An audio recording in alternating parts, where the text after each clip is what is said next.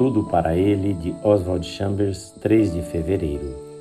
O lado infamante do relacionamento. Temos chegado a ser considerados lixo do mundo. 1 Coríntios 4, 9 a 13. Essas palavras não são exagero.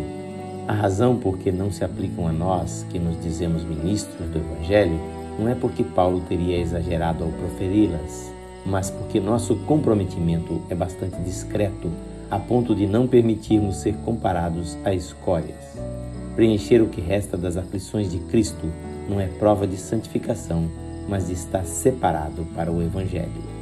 Não estranheis o fogo ardente que surge no meio de vós, destinado a provar-vos, diz Pedro.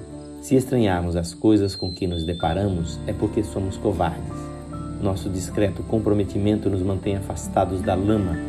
Eu não me curvarei, não me dobrarei. Não será preciso que o faça.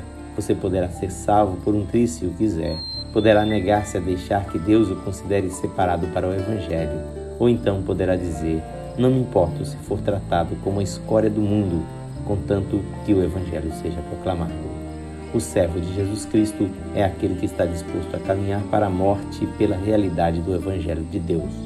Quando alguém que se considera a si mesmo bom e decente se confronta com o desprezo, a imoralidade, a deslealdade ou desonestidade, sente tamanha repulsa por essas ofensas que foge em desespero e bloqueia o seu coração contra o ofensor.